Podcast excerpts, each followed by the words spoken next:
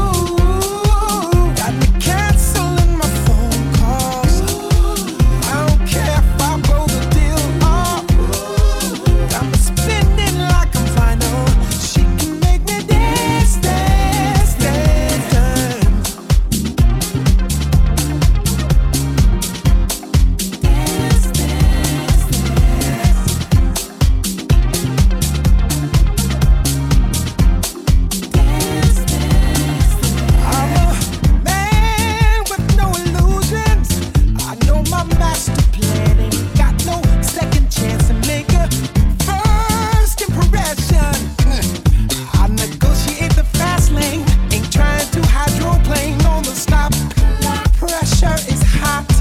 The deal so loud.